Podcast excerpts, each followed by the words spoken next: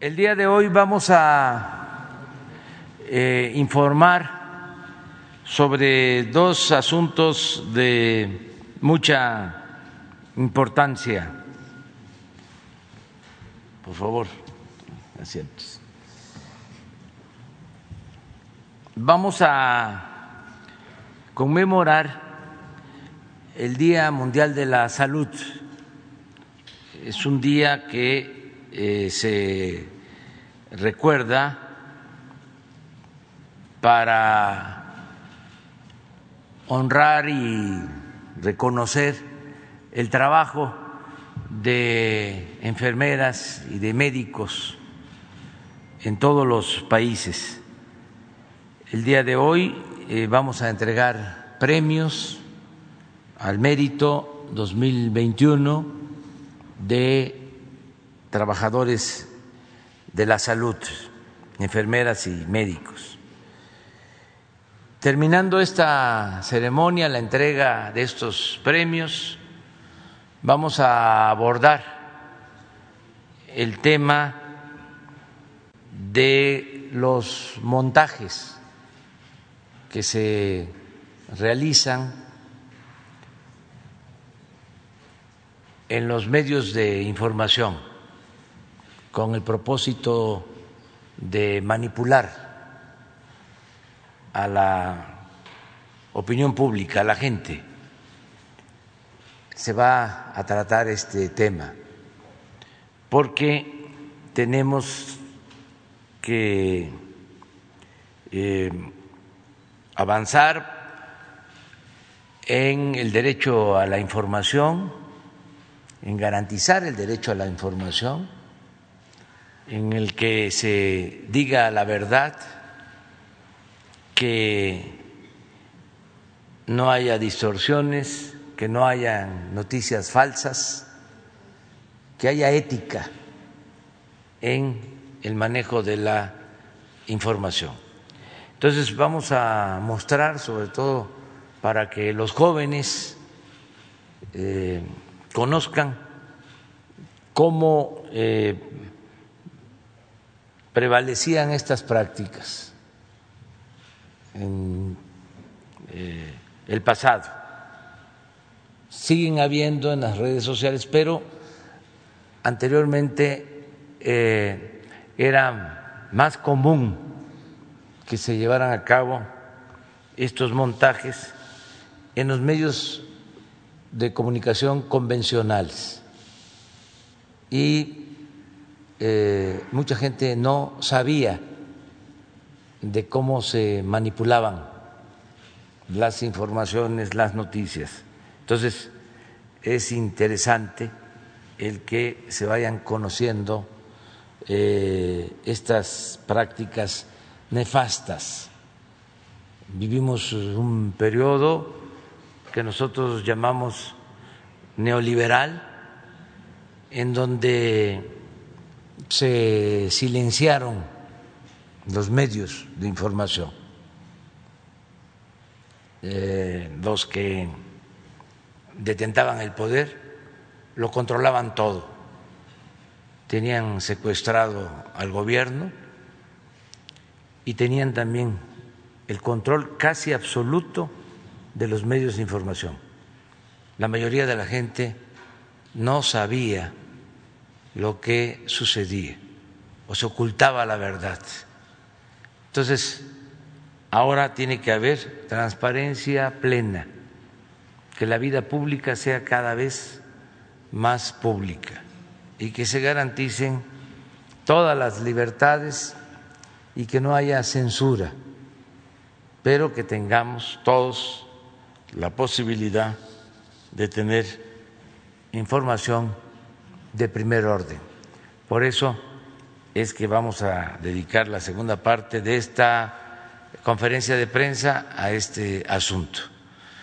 Vamos a darle la palabra, bueno, primero pues eh, la bienvenida a todos los eh, premiados, mujeres y hombres, que se les van a entregar estos reconocimientos el día de hoy enfermeras, médicos, se va a dar a conocer eh, quiénes son cada uno de ustedes. Son bienvenidos aquí a Palacio Nacional, aquí donde está la sede del gobierno de la República, de la cosa pública de nuestro país. Son bienvenidos y vamos a comenzar eh, dando la palabra eh, al doctor José Ignacio Santos Preciado, que es el secretario del Consejo de Salubridad General. Eh, luego hacemos la proyección de video con la semblanza de los ganadores de los premios, ustedes, y luego la entrega de reconocimientos y las palabras del el doctor Jorge Alcocer secretario de Salud. Ese es el programa que vamos a seguir. De modo que comenzamos con el doctor Santos.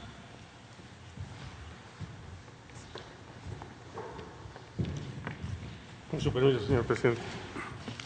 Buenos días, tengan todas y todos. Licenciado Andrés Manuel López Obrador, presidente de la República.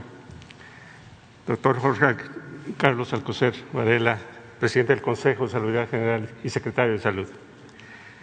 Distinguidos miembros del presidio, doctora, distinguidos recipiendarios de los premios al mérito 2021, señoras y señores. Celebramos hoy el Día Mundial de la Salud, marco idóneo para entregar los premios al mérito que otorga el Consejo de Salud General en cumplimiento a lo dispuesto por decreto presidencial, por el que se establece los criterios para el otorgamiento y condecoración de premios en materia de salud pública. Se convocó a las instituciones de salud, de educación superior, academias, sociedades científicas, consejos, agrupaciones profesionales, académicos del área de la salud en general, a presentar los candidatos y candidatas a quienes a su juicio, se hayan destacado por sus méritos a favor de la salud de nuestro país.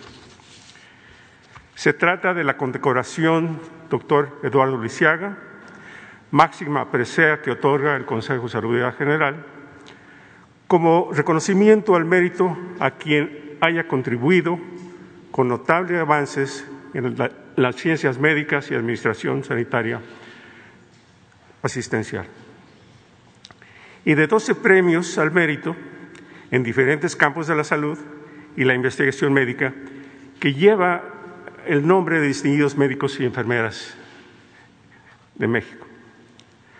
La convocatoria inició el 3 de enero y concluyó el 2 de marzo de este mismo año y tuvo una gran respuesta, pues recibieron cerca de 250 postulaciones a los distintos premios. Se constituyeron jurados para cada distinción, formados por eminentes médicos y médicas y enfermeras, con reconocimiento nacional, para analizar las propuestas y dictaminar a los ganadores, lo cual agradezco mucho su participación. Por segundo año consecutivo, el premio doctor Guillermo Soberón Acevedo, que se otorga a quien se haya distinguido en forma sobresaliente en el desarrollo de instituciones de salud, fue declarado desierto. Hoy la condecoración doctor Eduardo Lisiaga se entrega al doctor Guillermo Miguel Ruiz Palacios y Santos, destacado mexicano, graduado en la Facultad de Medicina de la UNAM, realizó la especialidad de Medicina Interna en el Instituto Nacional de Ciencias Médicas y Nutrición y un posgrado en Infectología y Microbiología Clínica en la Universidad de Texas. En 1978 transformó el, Laboratorio de Microbiología Clínica y Parasitología, establecido en 1947 por el doctor José Ruilova Benítez, en un departamento de infectología con un concepto moderno de la especialidad. Modificó el plan de estudio de infectología de la UNAM y ha formado una escuela de infectólogos y microbiólogos a lo largo y ancho de nuestro país y de América Latina. Tiene una larga trayectoria de investigación innovadora y ha contribuido al conocimiento básico de la fisiopatología de numerosos agentes infecciosos, entre otras contribuciones por el doctor Ruiz Palacios. Sin duda alguna, todas y todos quienes hoy reciben estos premios han contribuido a construir un mundo más justo, un mundo más saludable, coincidiendo con el tema, el lema del día de hoy, del Día Mundial de la Salud. Como se establece en nuestra Constitución, toda persona tiene derecho a la salud, entendiendo como el disfrute del más alto nivel de bienestar físico, mental y social. La salud es un bien público de carácter progresivo que puede disminuir, no puede disminuir ni retroceder. Es decir, el avance debe garantizar siempre la calidad de la atención médica y, y propiciar un estado saludable de nuestra población.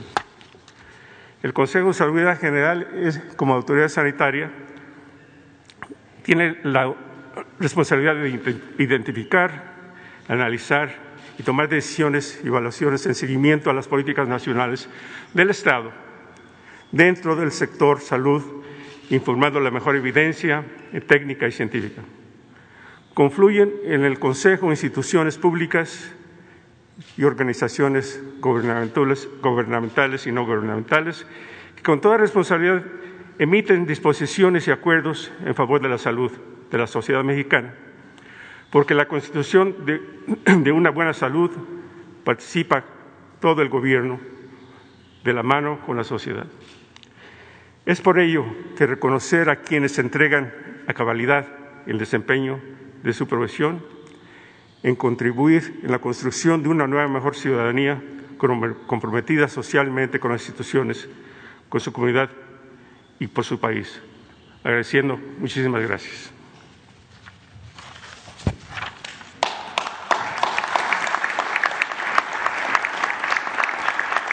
Veremos a continuación el video Semblanza de los ganadores a los premios al mérito 2021.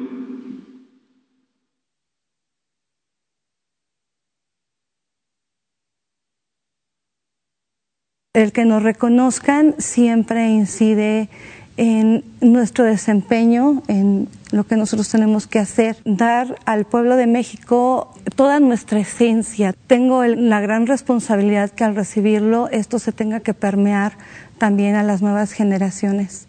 No es nada más la trayectoria personal, es ese afán de seguir dando a los más jóvenes esa oportunidad de crecer. Para mí es un orgullo el haber dirigido tanta gente y que se reconozca la labor de microbiólogo clínico.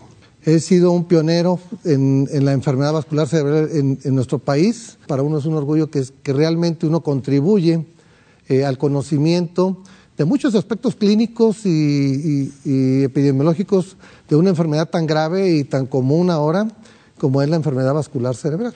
Todo lo que haga, así sea un 1% por mejorar las condiciones de la población mexicana, significa que queremos un país mejor para nuestros niños, pero también para toda nuestra población. Es un premio que es mío y es de toda la gente que contribuye a la salud y nutrición del país. Me interesó mucho el funcionamiento de la mente humana de las personas que sufren algún padecimiento mental. Y el poder ayudar a estas personas es lo que a mí me, me motivó a estudiar esta, esta profesión, es decir, la psiquiatría. El recibir este galardón es muy importante para que sigamos enseñando a las próximas generaciones a que la constancia y eh, la investigación son muy importantes en nuestro país. Como profesional de la salud y como militar estamos conscientes de las necesidades de nuestro país. Este premio para mí es muy importante. Verme hoy como mujer militar, que tengo un amplio abanico de oportunidades para desarrollarme profesionalmente en igualdad de oportunidades que mis compañeros hombres, es gratificante. Es uh, una aspiración que siempre tuve, no del premio, sino de que yo pudiera contribuir de alguna manera para la salud del país. Me hace recordar a mi padre, él era médico, era pediatra, creo que fue una inspiración para mí. Es satisfactorio y a la vez un compromiso personal y con la enfermería de seguir contribuyendo para mejorar la salud de los mexicanos. Considero que el personal de salud entrega y recibe día con día acciones de vida que sin duda eso es servir a México. Me siento muy orgulloso porque el premio de humanidades médicas, que es a la vez literatura y medicina, ¿eh? que me da una gran uh, felicidad. Tiene un gran significado, una gran relevancia el servir a nuestro país. Creo que esto es un homenaje a todos los médicos, a todo el equipo de salud, que en el primer nivel dan su mejor esfuerzo para que la salud del pueblo sea una realidad. Es mi satisfacción de servir a la gente de mi propio origen. Apoyar a la gente de las comunidades que más necesitan es la forma de apoyar a mi país, a mi querido México.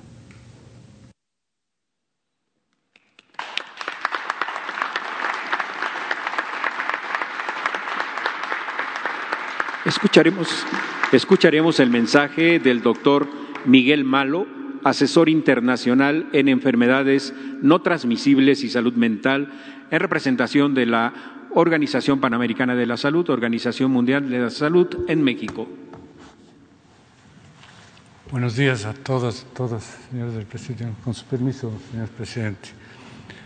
Sin duda, la COVID ha evidenciado en el mundo que algunas personas pueden vivir vidas más saludables y tienen mejor acceso a los servicios de salud que otras, debido a las desigualdades en su posición y estatus determinados por las condiciones en las que nacen, crecen, viven y trabajan. En todo el mundo, algunos grupos no solo tienen acceso limitado a servicios de salud de calidad, sino que también luchan para llegar a fin de mes con pocos ingresos diarios. Tienen un acceso más deficiente a condiciones de viviendas seguras y educación de calidad y sufren inseguridad alimentaria. Los grupos que más sufren estas desventajas son a menudo aquellos sometidos a discriminación étnica y de género. Estas condiciones, además de provocar sufrimiento innecesario, enfermedades evitables, muerte prematura, mayor riesgo para un desenlace fatal por COVID-19 dañan nuestras sociedades y nuestras economías. Estas grandes inequidades no solo son profundamente injustas, sino que nos interpelan como colectivos humanos porque con voluntad y decisión las podríamos prevenir. En ese sentido, nuestro director general, el doctor Tedros, a propósito de la celebración hoy del Día Mundial de la Salud, reiteró el llamado a los gobiernos, organizaciones internacionales y líderes políticos para trabajar mano a mano con sus sociedades y ciudadanos, enfrentando la raíz de estas inequidades e implementar soluciones que por su propio carácter van más allá del sector salud y sugirió cinco acciones prioritarias para seguir enfrentando la, pandemia y la pospandemia. Asegurar el acceso equitativo de vacunas, pruebas y atención a COVID-19 dentro de cada país y entre países, asegurar planes y presupuestos post-COVID-19 que prioricen la salud y la protección social, asegurar acceso equitativo a servicios e infraestructura comunitaria, tanto a nivel urbano como rural, fortalecer la atención primaria de salud, como eje articulador de la transformación de los modelos de atención y potenciar los sistemas de datos y de información sanitaria para que permitan de manera continua identificar estas inequidades. Por ello, como Organización Mundial de la Salud, este día hacemos un llamado para no desperdiciar este aprendizaje que nos deja la pandemia y que el mismo nos sirva y nos motive como humanidad hacia la construcción de un mundo más justo, equitativo y saludable en todas partes, para todas y todos. Sigamos en el esfuerzo de lograr los objetivos de desarrollo sostenible para no dejar a nadie atrás. Gracias. Procederemos a la entrega de la condecoración Eduardo Liceaga. Se otorga a quien se haya distinguido por sus méritos a favor de la salud, con notables avances en las ciencias médicas, administración sanitario-asistencial y su estímulo por la contribución relevante y distinguida en favor de la población mexicana. La recibe el doctor Guillermo Miguel Ruiz Palacios y Santos. Acompaña al señor presidente el secretario de Salud, doctor Jorge Carlos Alcocer.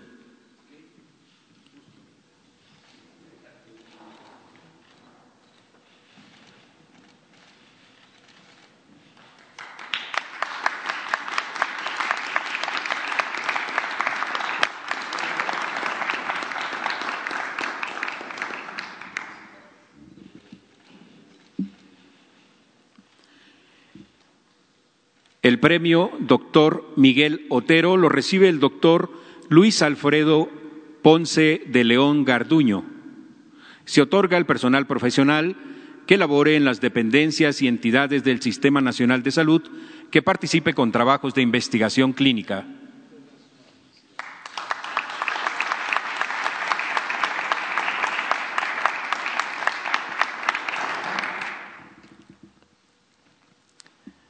A continuación, el premio Doctor Gerardo Varela. Lo recibe la doctora Teresa Chamá Levi del Instituto Nacional de Salud Pública. Se entrega al profesional que labore en las dependencias y entidades del Sistema Nacional de Salud y se haya distinguido profesionalmente en el área de la salud pública.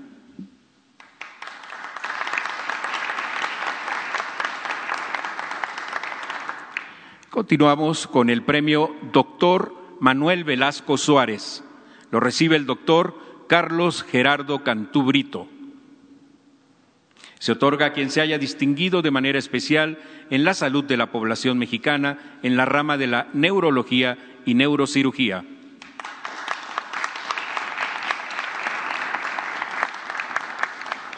El premio Doctor Ramón de la Fuente Muñiz lo recibe el doctor Armando Vázquez López Guerra del Instituto Nacional de Psiquiatría Ramón de la Fuente. Este premio se otorga a quien ha contribuido de manera especial y distinguida en materia de salud mental.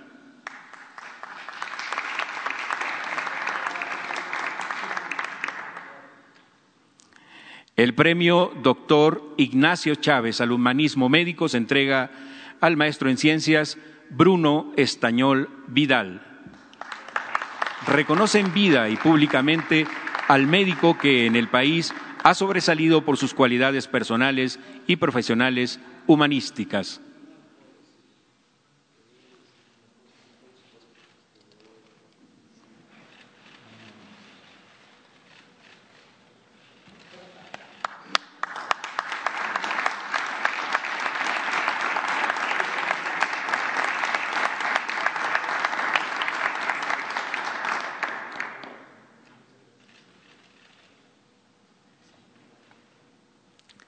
El premio Martín de la Cruz lo recibe el doctor Juan Gabriel Navarrete Vázquez, de la Universidad Autónoma del Estado de Morelos.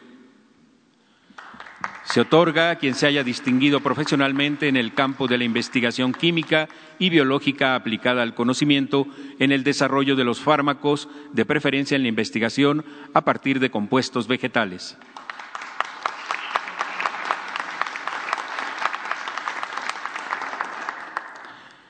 Premio Doctora Margarita Chorné y Salazar de Estomatología. Lo recibe la coronel María Dolores Domínguez Rocha de la Secretaría de la Defensa Nacional. Reconoce a quien se haya distinguido en la actividad médica de odontología por su contribución especial a la salud bucal de la población mexicana.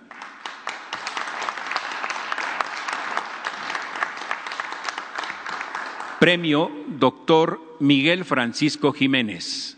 Lo recibe el doctor Juan José Mazón Ramírez, de la Academia Nacional de Medicina.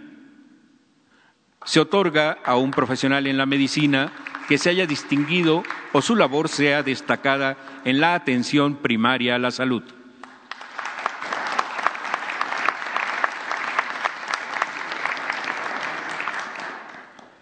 Premio Enfermera Refugio Esteves Reyes.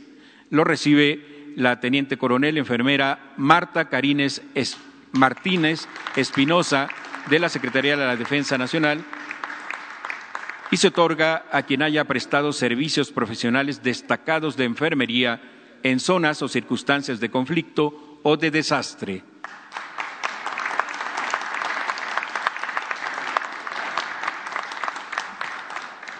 Premio Enfermería Isabel Sendala y Gómez lo recibe el enfermero Luis Carlos Fonseca Romero de la Secretaría de Salud de Nayarit.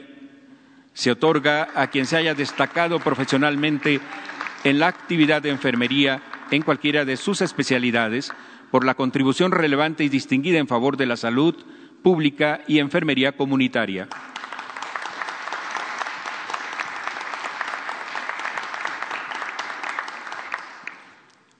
Premio Auxiliar de Enfermería Lucía Salcido. Lo recibe la auxiliar de enfermería Margarita Alvarado González de la Secretaría de Salud del Estado de Hidalgo. Se otorga a quien sobresale profesionalmente por sus méritos en favor de la salud del pueblo mexicano, por la contribución relevante en las dependencias y entidades como auxiliar de enfermería y su trascendente labor en su campo.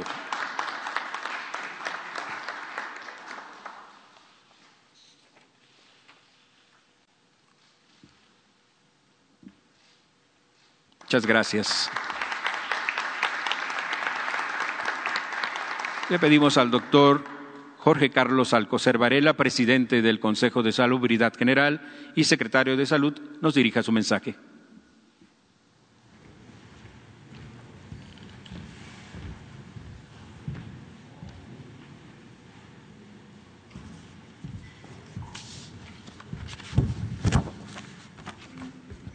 Con su permiso, señor presidente. Apreciados integrantes, compañeros del Presidium, señoras y señores, galardonados en especial en este Día Mundial de la Salud. Buen día a todas y todos ustedes. Empiezo reconociendo la entrega física, mental y espiritual del personal de salud que trabaja por un país más sano en un mundo tan injusto. Hablando de entrega, justicia y salud, recordemos que un día como hoy, el 7 de abril de 1948, nació la Organización Mundial de la Salud.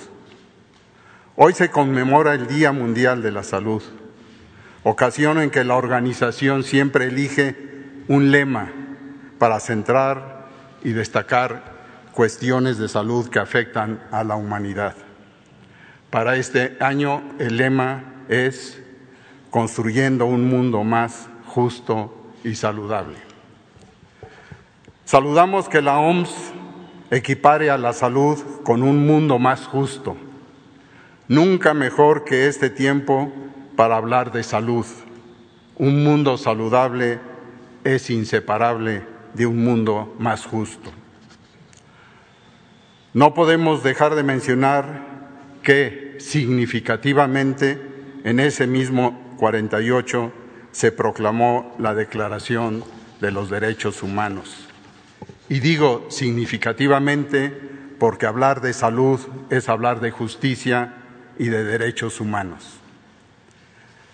Desafortunadamente en nuestros tiempos se ha privilegiado el mercado que incentiva estrategias y políticas de producción masiva para consumo humano que han obstaculizado el derecho a la salud de las personas, las familias y las comunidades. Por eso tenemos altos índices de alcoholismo, tabaquismo, diabetes, obesidad y muerte por accidentes viales.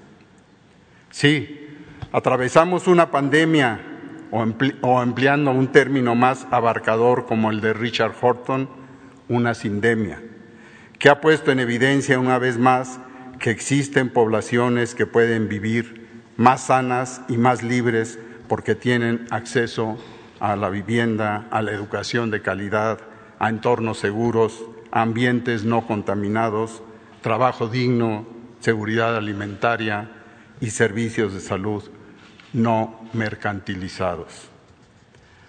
Como lo expresó el presidente y médico Salvador Allende al inaugurar la Cátedra de Ética de la Facultad de Medicina de la Universidad de Chile, la salud es primero que nada un problema de estructura económica y social, de niveles de vida y de cultura. El COVID-19 nos ha golpeado fuertemente, pero su impacto ha sido más letal en los sectores vulnerables y empobrecidos de la sociedad. Nuestro mundo es desigual.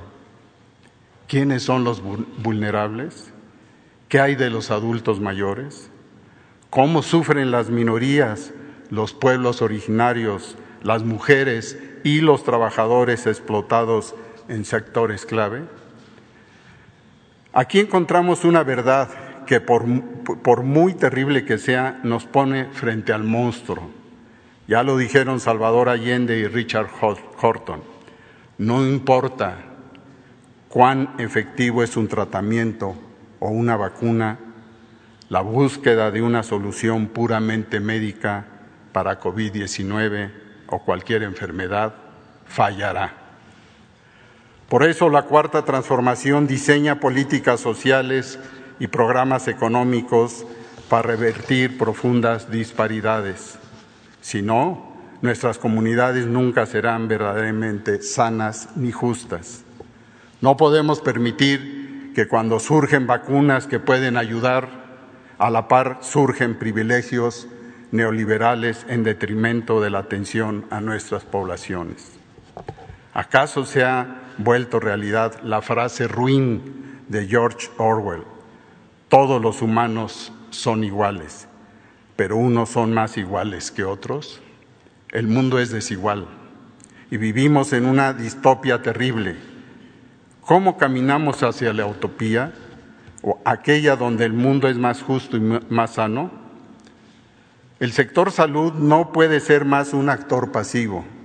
Salud debe ser un agente activo que salvaguarde nuestras comunidades, sane nuestra sociedad y salve al planeta. ¿Quién más puede realizar un diagnóstico claro de esta distopia? Para llegar a una mejor sociedad, a una sociedad más justa, más igualitaria, menos discriminatoria y explotadora, debemos subrayar los orígenes sociales de las enfermedades, por ejemplo, el COVID-19. Sin embargo, México tuvo la fortuna de elegir democráticamente a un estadista y estratega que se ha vuelto líder en la lucha por la justicia y la salud de todas las personas en todos los lugares. Nuestro presidente, licenciado Andrés Manuel López Obrador, es el ejemplo de cómo se debe poner mano y pie firme en la batalla social por sanar a las poblaciones vulnerables y a las comunidades vulneradas por políticas sanitarias neoliberales. Con esta guía presente, Actualmente trabajamos para que la medicina clínica y la salud pública se vuelvan más integrales, transversales, intersectoriales y optamos por una atención primaria a la salud para tener éxito a corto, a mediano y largo plazo, en vez de simplemente controlar la enfermedad epidémica o tratar a la persona enferma. Es el momento de cooperar y colaborar no de competir y exprimir. Debemos trabajar multilateralmente y de manera unánime hacia un, hacia un mundo más noble, más solidario, más ético, más justo y saludable. Muchas gracias.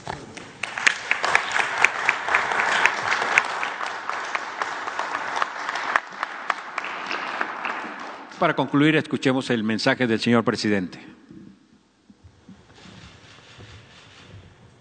Pues solo reiterar mi felicitación a todos los que hoy recibieron este premio al mérito 2021, mujeres y hombres destacadísimos de la medicina.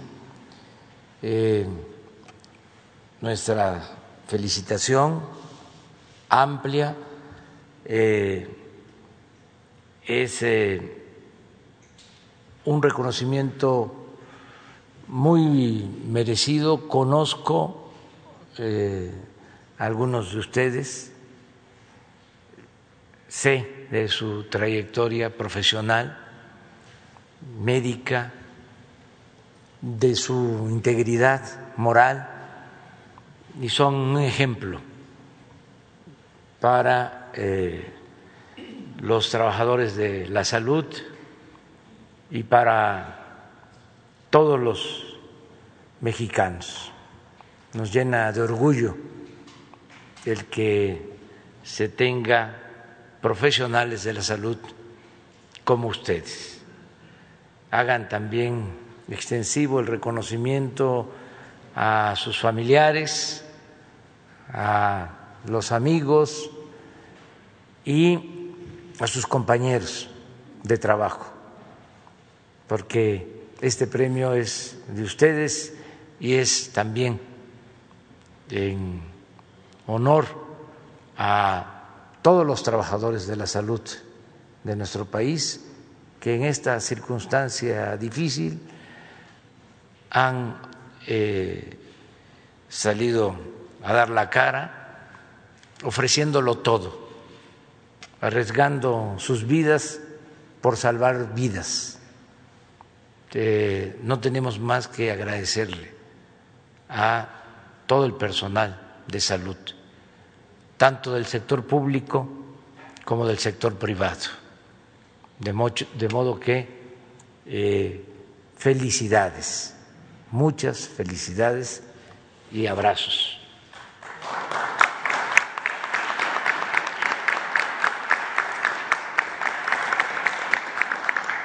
Y si este, lo consideran, es opcional, les invitamos a que continúen con esta segunda parte de eh, la conferencia de hoy, que tiene que ver es otro asunto, pero también es de importancia colectiva, social.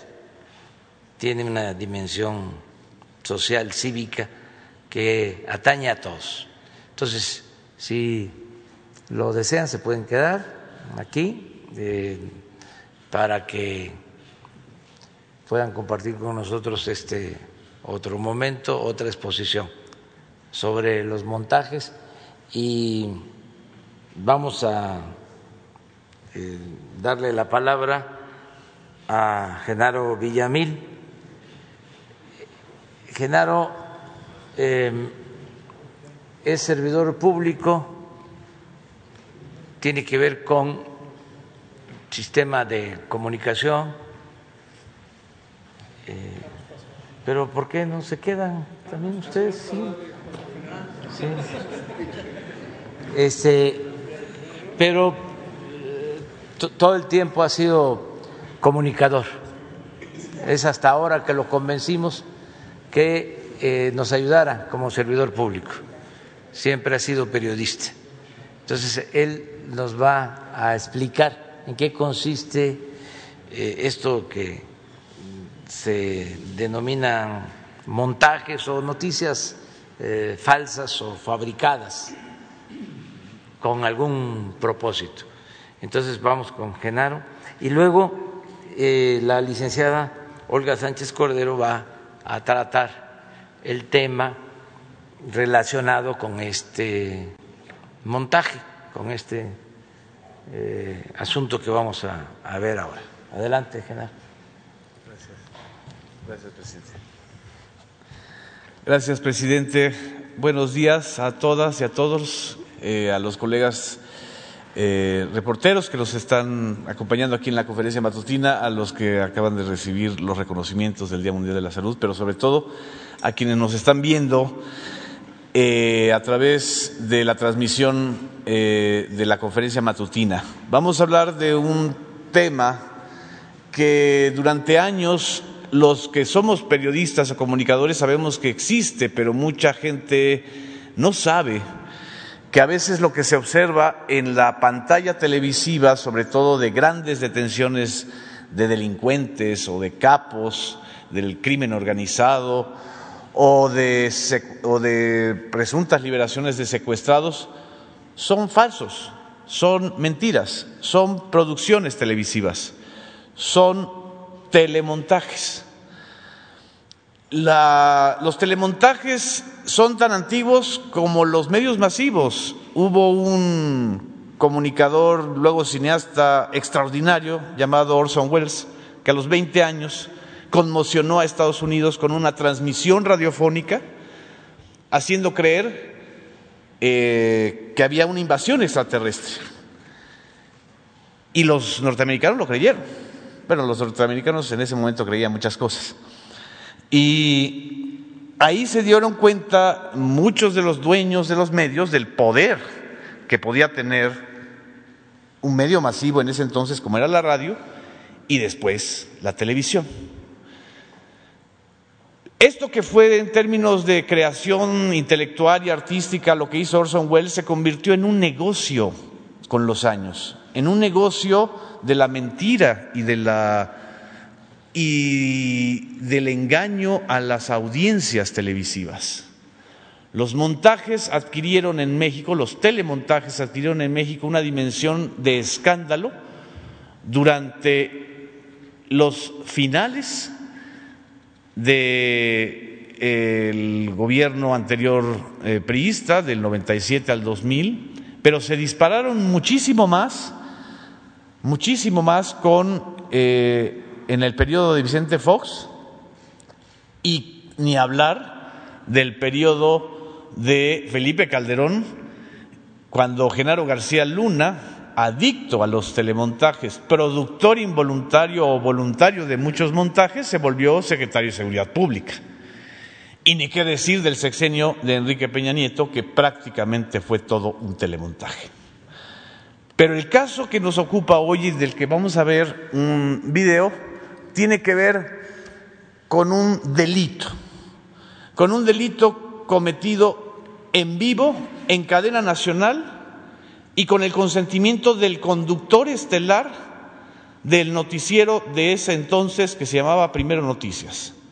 Esto que vamos a ver ocurrió el 9 de diciembre de 2005. Unos días antes, unas semanas antes, había sido liberado el director técnico de fútbol Rubén Omar Romano y habían serias dudas de que esa transmisión y de que, ese misma, de que esa misma liberación y de que ese mismo secuestro hubiera sido original. Muchos sospechan y sospechamos que fue falso. Días antes, en la Cámara de Diputados también se había aprobado una minuta que después, posteriormente, se conoció como la Ley Televisa. Estábamos en diciembre del 2005, en vísperas del proceso electoral tan conflictivo y duro que, que derivó en un fraude electoral del 2006. Esa mañana del 9 de diciembre de 2005, el conductor estelar de Primero Noticias, Carlos Loret de Mola, a las 6.45 de la mañana, le hizo creer a su audiencia que estaban presenciando y que estábamos viendo eh, un operativo en vivo y en directo en el rancho de las Chinitas, donde iban a atrapar a dos peligrosos secuestradores y a liberar a una familia de secuestrados. Esos peligrosos secuestradores que formaban parte de el grupo de los Zodiaco. Y en vivo y en cadena nacional se presentó a una ciudadana francesa, Florence Cassés, como secuestradora y se torturó y se presentó y se condenó como si fuera secuestrador a Israel Vallarta, quien todavía sigue detenido y curiosamente al que nunca el señor Carlos Loré de Mola le ha pedido disculpas por haber transmitido en vivo una tortura. Fue la propia Televisa o la propia empresa Televisa la que dio a conocer días después, en febrero, de que eso había sido un montaje. La reportera Julie García lo dio a conocer. Corrieron al reportero que hizo la transmisión, Pablo Reina. Pablo Reina eh, metió, interpuso una queja ante la Comisión Nacional de Derechos Humanos para eh, pues, cuestionar que él no había sido el responsable de ese montaje y que lo habían corrido de manera eh, irregular. Y posteriormente, posteriormente, dos colaboradores de Loré de Mola dieron a conocer que sí le advirtieron a Carlos Loret de que se estaba violando los derechos humanos de la ciudadana francesa y de Israel Vallarta y de que se estaba cometiendo una grave violación a los derechos de las audiencias al estar engañando en la transmisión. Laura Barranco, colaboradora de Carlos Loret de Mola, ha señalado que 13, en 13 ocasiones le dijo a Loret para ya. Y también en su libro Casés, La reconstrucción del montaje de Televisa, el excoordinador de información de Primero Noticias, Juan Manuel Magaña, escribió que algunos oyeron al conductor Carlos Loret de, de Mola decir en el estudio, esto está bueno, está chingón. ¿Será que se pueda regresar? Vamos a ver en este momento un fragmento de esa transmisión que duró 40 minutos y que provocó posteriormente, y la ministra Olga Sánchez Cordero nos va a poder ilustrar sobre este punto, que la primera sala de la Suprema Corte de Justicia ordenara en 2013 la liberación de Florence Cassés por la violación al debido proceso que consistió este telemontaje.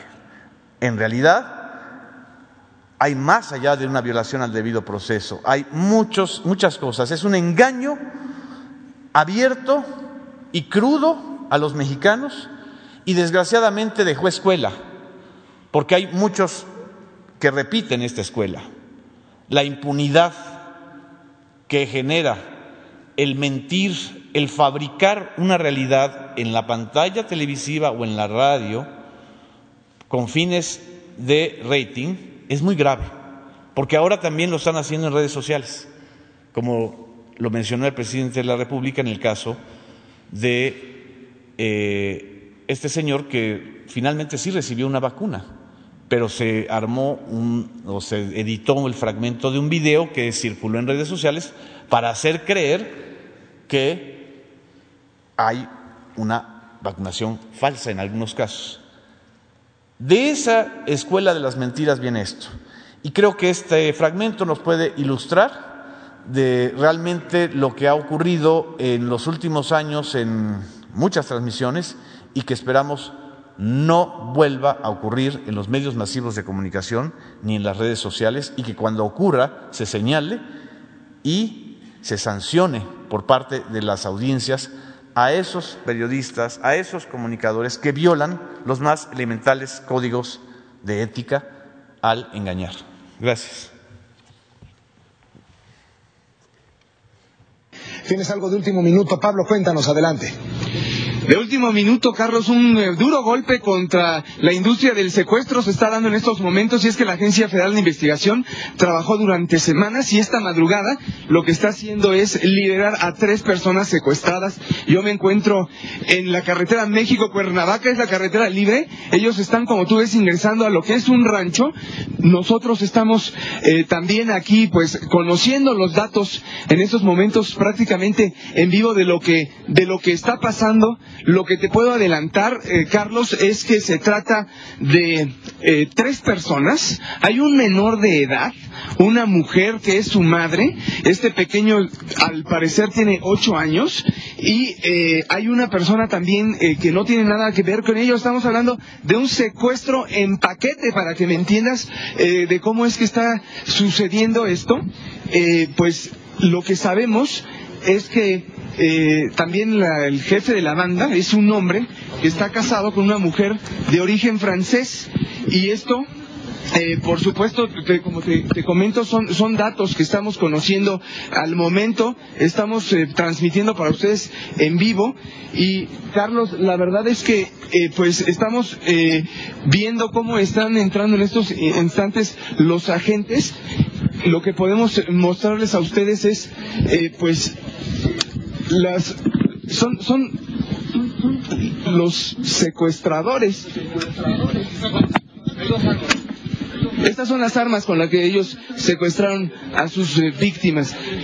Esta mujer que vemos aquí tapada es una mujer de origen francés. Era también la esposa y quien ayudó a, a planear el secuestro. ¿Cuál es su nombre? Florence, no tengo nada que ver. No soy su esposa. ¿Qué hacía aquí? Nada. Yo no, no sabía nada. ¿Quién es usted? ¿Qué hacía aquí? ¿Cómo? ¿Qué hacía usted aquí? Eh, eh, ¿Sabe que aquí había tres personas secuestradas? ¿Están no, no lo sabía. al lado de usted? No, no lo sabía. No, no lo sabía. No, no lo sabía. ¿Qué hacía usted aquí? ¿Cómo llegó? Era mi novio, me estaba dando chance de quedarme aquí en su casa. Me A ver, ¿cuál es su nombre? Israel Vallarta. ¿Es verdad esto? Sí, señor. A ver, platíquenos cómo es que urdió usted este secuestro. No, yo no urdí nada, señor. A mí me, me ofrecieron dinero para prestar mi casa. ¿Quién? Un tipo que se llama Salustio, señor. ¿Nombre completo? Aquí? aquí hay tres, yo no sabía que eran las tres, porque están tres. De, ¿De, dónde, señor? ¿Cuántas personas son? Aquí tres personas. ¿Usted sabía que estaba aquí tres personas secuestradas? ¿Usted participó en el secuestro? Sí, yo a mí me estaban pagando por eso, señor. ¿Cuánto le pagan? Pues mire, lo que fuera, no sé, no, no tengo una, un, un, un... No, no, negoció. ¿Cuánto, ¿Cuánto había recibido? Lo que me fueran a dar, no sé. Ahora, ¿quiénes son las personas que tienes aquí? No conozco. ¿Hay un menor de edad? Sí. ¿Dónde lo secuestraron? ¿Le duele algo? Sí, señor. Usted me pegó. Perdón. ¿Qué le duele? Nada, señor. ¿Quién le pegó? Nadie, señor. A ver, explíquenos desde cuándo tiene secuestradas estas personas. No sé exactamente, yo tengo tres semanas que me los trajeron a mí para darme dinero, señor. Vamos a hablar sobre este tema de Florence Cassé. Yo le agradezco muchísimo, están aquí eh, en el estudio con nosotros y se lo agradezco Genaro García Luna, el director general de la Agencia Federal de Investigaciones, Jorge Rosas, titular de la Unidad Especializada en Investigación y Secuestro de la PGR. Les agradezco que estén aquí con nosotros. Sé que han hecho un trabajo en los últimos años que además se les reconoce en la lucha contra los secuestros. Pero pues la pregunta es, por supuesto, si hay una utilización política del momento en que ustedes dan a conocer los resultados de una investigación. Este, no, de ninguna manera. Eh, la Procuraduría General de la República y la Agencia de Investigación no responde a ninguna visión política, es una acción técnica contra el delito. A petición del, señor este, fiscal, se ingresa al domicilio, se liberan las víctimas, llegan los medios posterior al hecho y sus colegas de los medios nos piden mostrarles cómo fue la intervención al domicilio. Lo que usted ve en el video es a petición de los periodistas que nos piden cómo fue la entrada al domicilio para poder liberar a la víctima. Y es lo que ellos Pero graban. fue el mismo día. claro, claro, a ver, claro. le invito, vamos a ver Por la favor. investigación que hizo Julie García. Algunos de los rescates más conocidos durante los últimos meses fueron el del exdirector técnico del Cruz Azul, Rubén Omar Romano, y el de tres víctimas que fueron liberadas en el rancho Las Chinitas en Morelos. ¿Cuál es su nombre? Florence, no tengo nada que ver. La acusada y su familia aseguran que el escenario del 9 de diciembre fue prefabricado, ya que dicen Florence Cassés fue en realidad aprendida un día antes. jueves 8 que la PGR me secuestró en el camino y, des- y en el camino este en la carretera me detuvieron todo el día sin decirme nada estaba encerrada en una camioneta ellos me decían tú no te preocupes bien sabemos que tú no tienes nada que ver ahora salen muchas mentiras se supone que me agarraron el viernes en la mañana en el rancho es falso La Procuraduría niega que se haya montado un escenario. Es una falta de respeto para un, para un, para un ciudadano que solo se piense que esto fue prefabricado.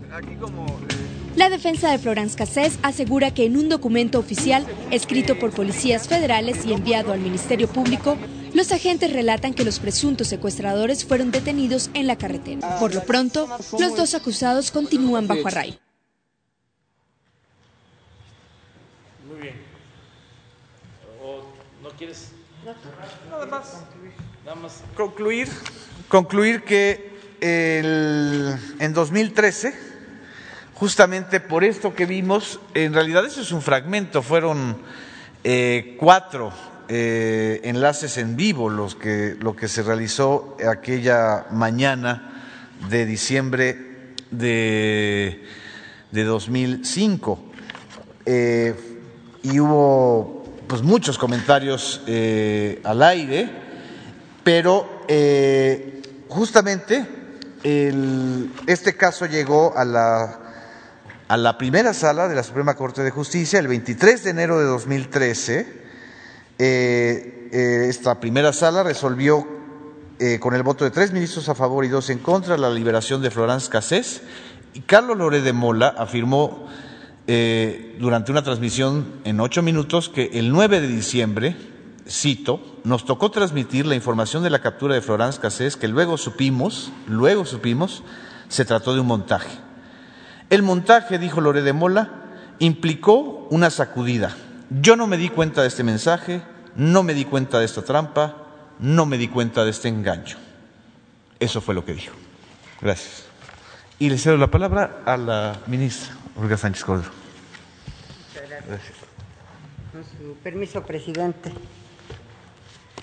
Bueno, como ustedes acaban de, de ver y de analizar este video nuevamente, que me parece muy ilustrativo, porque ustedes pudieron percatarse que antes de entrar el reportero ya estaba diciendo que eran tres secuestrados, que era una mm, señora con su hijo y había otro secuestrado, que la, la secuestradora era de origen francés, que estaba casada con el secuestrador, que era una banda de los zodíacos. Todo esto que ustedes acaban de presenciar fue antes siquiera de que entraran a la eh, famosa cabaña eh, en donde presuntamente estaban estos secuestradores y los secuestrados.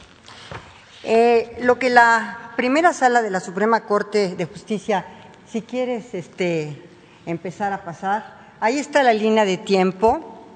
En realidad, como dijo ahorita Genaro, no fueron detenidos ese día, fueron detenidos un día antes, fueron detenidos en la carretera, iban solamente ellos dos, pasaron todo ese día y toda esa noche hasta que los volvieron nuevamente a trasladar al montaje eh, y fueron detenidos en la carretera México-Cuernavaca. El primer punto de partida para el análisis jurídico fue el parte policiaco.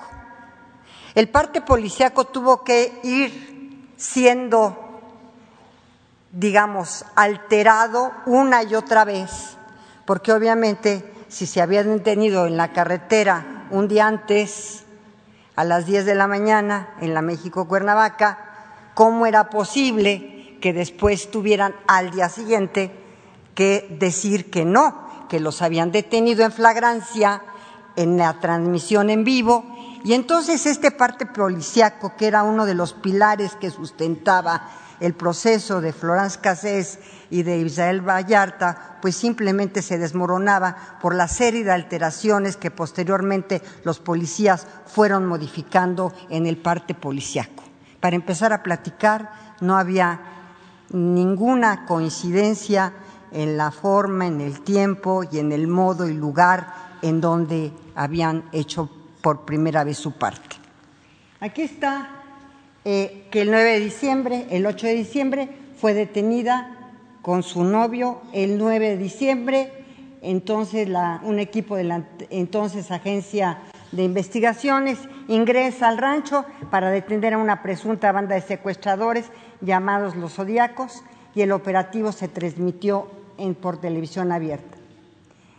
Es importante aquí destacar que lo que acaba de pasar también y que ustedes fueron testigos de la declaración de Genaro García Luna, cuando reconoce públicamente que esta detención de los presuntos plagiarios fue una escenificación, lo reconoce, escenificación ajena a la realidad y que Casés y su pareja habían sido detenidos desde un día antes de la escenificación televisada.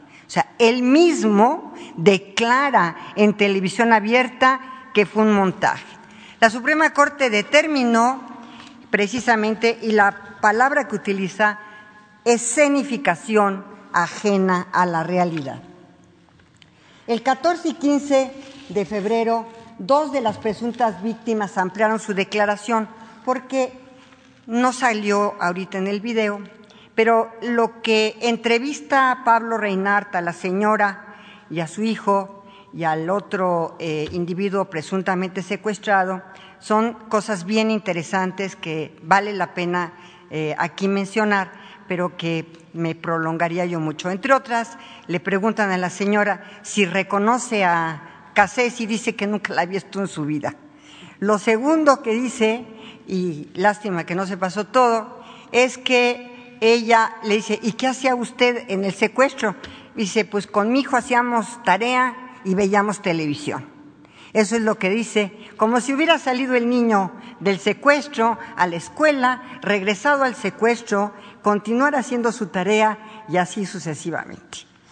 El otro individuo, y ustedes lástima tampoco, se pasó aquí, trae una venda de disque perfectamente, eh, imagínense los secuestradores después de haberle dado una golpiza, van y le compran una venda para ponérsela este, en la cabeza, pero además la venda está perfecta, impecable, recién comprada.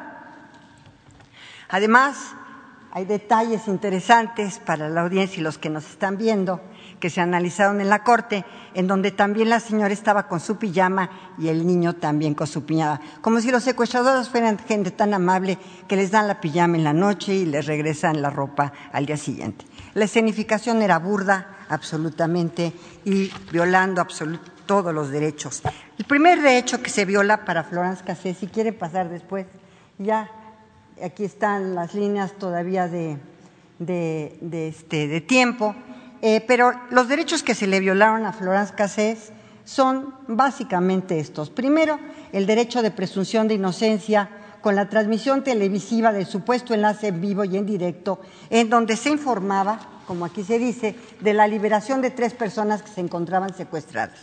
En este caso, la primera sala no se pronunció y esto es importante respecto de la credibilidad o no de los testigos, sino sobre el impacto que tuvo esta significación ajena a la realidad en perjuicio de la acusada. Después también se violó el derecho fundamental de cualquier detenido a ser puesto a disposición de manera inmediata ante el Ministerio Público. ¿Por qué? Porque se tardaron más de cinco horas, casi seis horas, en poner a disposición cuando debieron de haberlo hecho de inmediato. Y el tercer derecho que se violó en relación precisamente a Florence Cassés fue el derecho que tiene todo extranjero a la notificación, contacto y asistencia consular. Todos tienen que dar, si son extranjeros, inmediatamente aviso a los cónsules para tener la asistencia consular eh, técnico-jurídica inmediata y fue hasta 35 horas después de su detención cuando estuvo en presencia el cónsul general de Francia en México.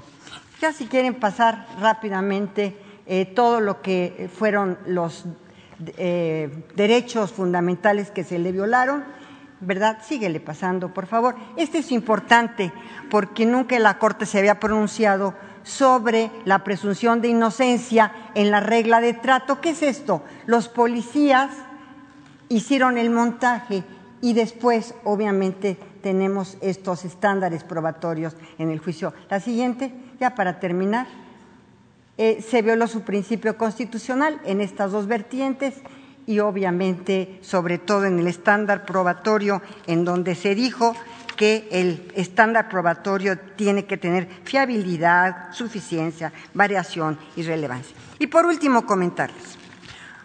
Hubo dos ministros que decidieron reponer el procedimiento. Yo no fui de ellos. Yo propuse su libertad eh, inmediata, porque reponer el procedimiento, ¿a qué momento? ¿A la detención del 8? a la escenificación del 9, ¿en qué momento se puede reponer un procedimiento si todo fue una escenificación ajena a la realidad? Muchas gracias, presidente.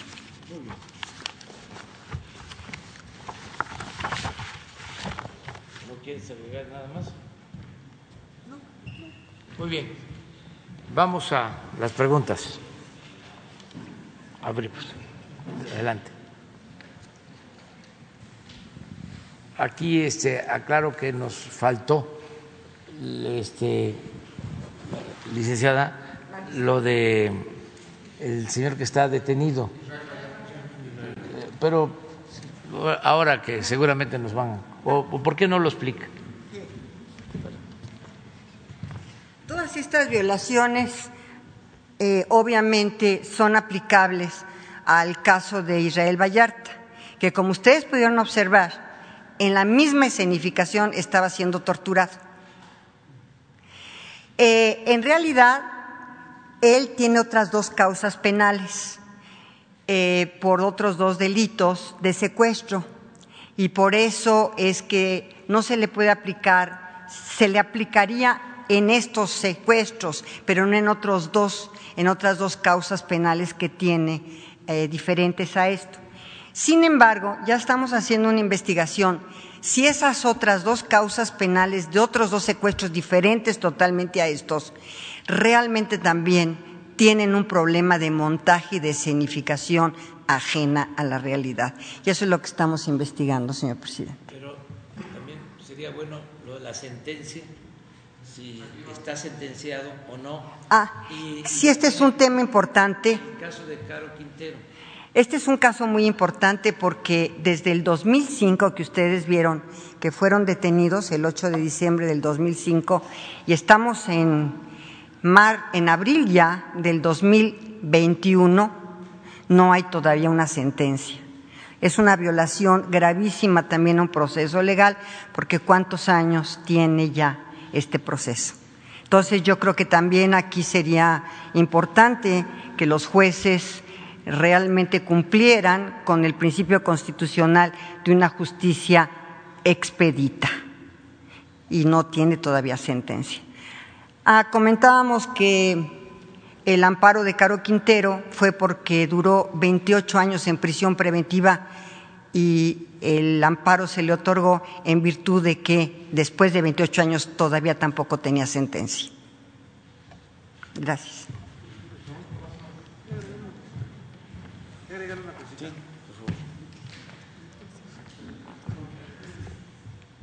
Gracias, gracias, señor presidente. Eh, nos concentramos en este caso por, evidentemente las consecuencias jurídicas, internacionales, diplomáticas que tuvo, pero eh, los montajes han continuado. Eh, y yo quiero nada más recordar que a la población, sobre todo, el gran montaje en el que participaron muchísimos medios y muchísimas televisoras y muchísimos incluso sitios digitales, que fue el caso de la niña Frida Sofía, durante el sismo de 2017. De una manera deliberada, de una manera casi sádica, eh, mantuvieron a millones de mexicanos a la expectativa de que iba a ser rescatada una niña de 12 años que hablaba, que murmuraba, que tomaba agua bajo los escombros de la escuela Enrique Repsamen. Esa misma noche, después de, muchos, de muchas horas de transmisión en todas las televisoras, ahí sí, todas, todas le entraron, pero especialmente una que tuvo acceso al área restringida de rescate, que fue Televisa. Y ya a las cinco o seis de la mañana, cinco de la madrugada, seis de la mañana, se había admitido que pues no había ninguna niña. No hubo a nadie a quien rescatar porque nunca existió. Lo más eh, impresionante de aquel caso es, como ustedes recordarán, es que Carlos Lore de Mola, Denise Merker, en pantalla nacional, le echaron la culpa a la Secretaría de Marina e incluso le exigieron a la Secretaría de Marina que le pidiera perdón a las audiencias y a los mexicanos. ¿Y cuándo pidieron perdón ellos? ¿Cuándo un periodista, un comunicador realmente pide disculpas o pide perdón? Nunca. Esa es la verdadera impunidad de los montajes. Eso es lo que creo que también hay que eh, acabar y contra lo que hay que combatir. Gracias.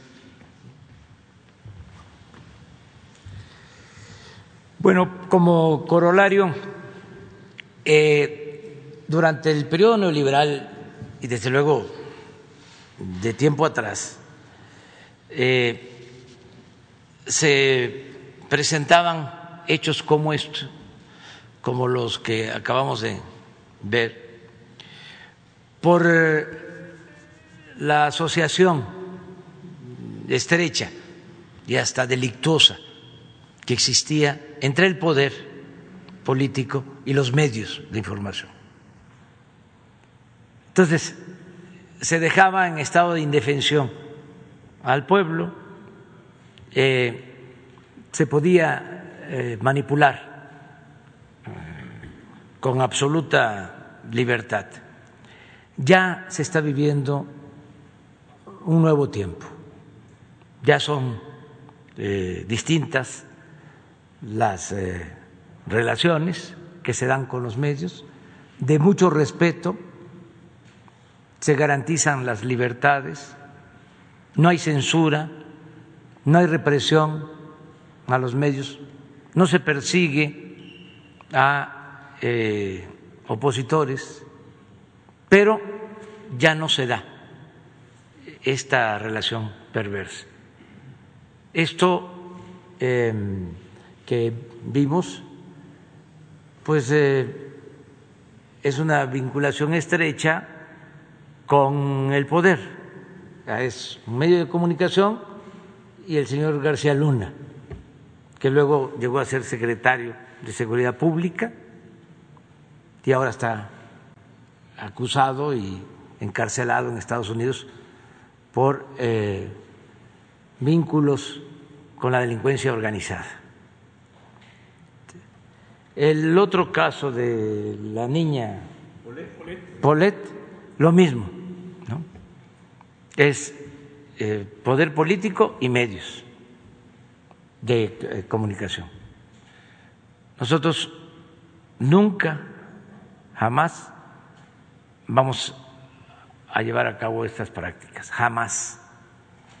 Y yo estoy seguro que también los medios están llevando a cabo un proceso de reforma, de cambio donde eh, prevalezca la ética y el respeto a los ciudadanos, que se garantice una información eh, libre de manipulación y que los medios estén cada vez más cercanos a la gente, al pueblo y más distantes del poder, esté quien esté en el poder. Y cuando hablo del poder, no solo hablo del poder político, sino también del poder económico. Los medios tienen que estar al servicio de los ciudadanos, al servicio del pueblo, no del poder. Entonces, es parte de los cambios. Todo esto ayuda a que los jóvenes vayan eh, conociendo estas eh, realidades, porque también eh, hay la tendencia, hay la idea de que esto debe de olvidarse y como se dice en la consigna, se dice ni perdón ni olvido. Eso es lo que se plantea. Yo respeto eso. No estoy de acuerdo en que este, no se perdone. Yo digo, perdón sí, olvido no. No podemos este, eh, hacer a un lado nuestra memoria. Eh, eso no se puede borrar. Entonces, para eso es que damos a conocer todo esto. En el caso del el señor Vallarta, que está detenido, la Secretaría de Gobernación, que ahora está convertida entre otras funciones, tiene, algún, tiene una función básica que es la de la defensa de los derechos humanos. Tiene a su cargo ya este asunto para apoyar. Eh, si se encuentran elementos suficientes para eh, demostrar su inocencia, se va a solicitar que se le deje en libertad. Eh, lo está viendo la Secretaría de Gobernación. También es interesante, porque eso este, no se sabía antes, como muchas cosas, no se conocían.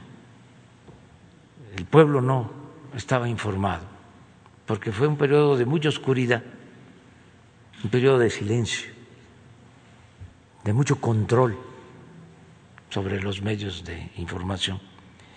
También imagínense el caso del señor Caro Quintero, 27 años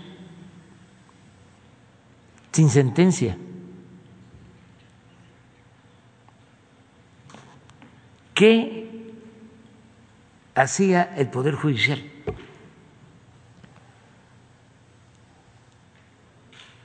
¿Cómo va a estar una persona detenida sin una sentencia.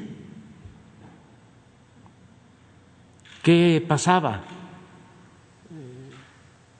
¿Era este, sentencia preventiva? ¿Cómo se...? Prisión preventiva.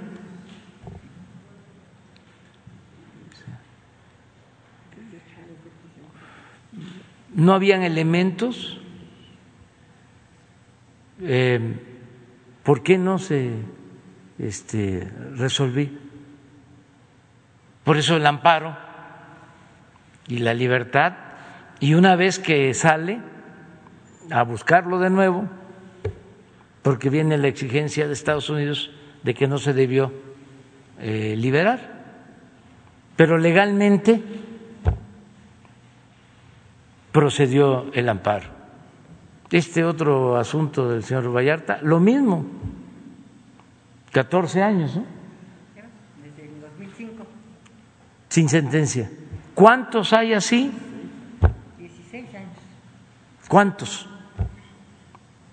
Entonces, sí se requiere una renovación del Poder eh, Judicial. Esto tiene que ver con jueces, tiene que ver con magistrados, tiene que ver con ministros, tiene que ver con la Suprema Corte de Justicia y que haya un auténtico Estado de Derecho, porque no había Estado de Derecho.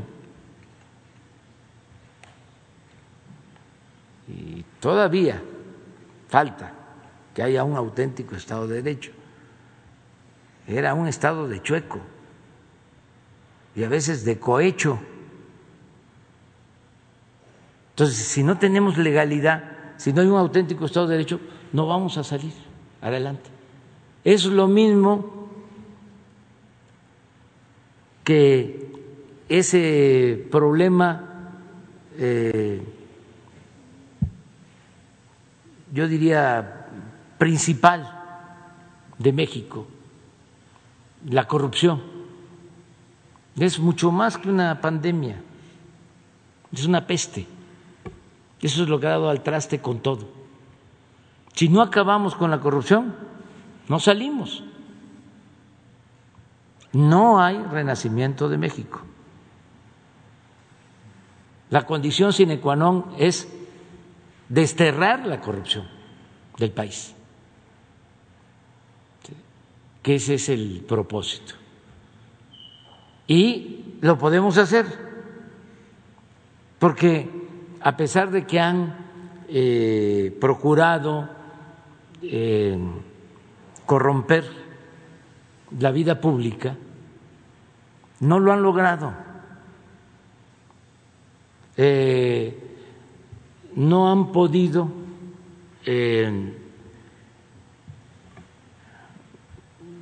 imponer la deshonestidad en nuestra sociedad porque hay muchos valores en nuestros pueblos, en nuestras familias.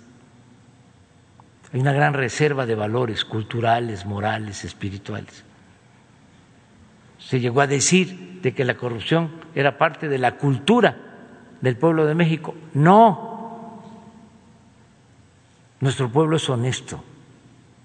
La corrupción se da arriba, tiene que ver con las cúpulas, no con el pueblo. Y han intentado corromper a todos. Eh, estudia para que cuando seas grande seas como don fulano, un reverendo ladrón.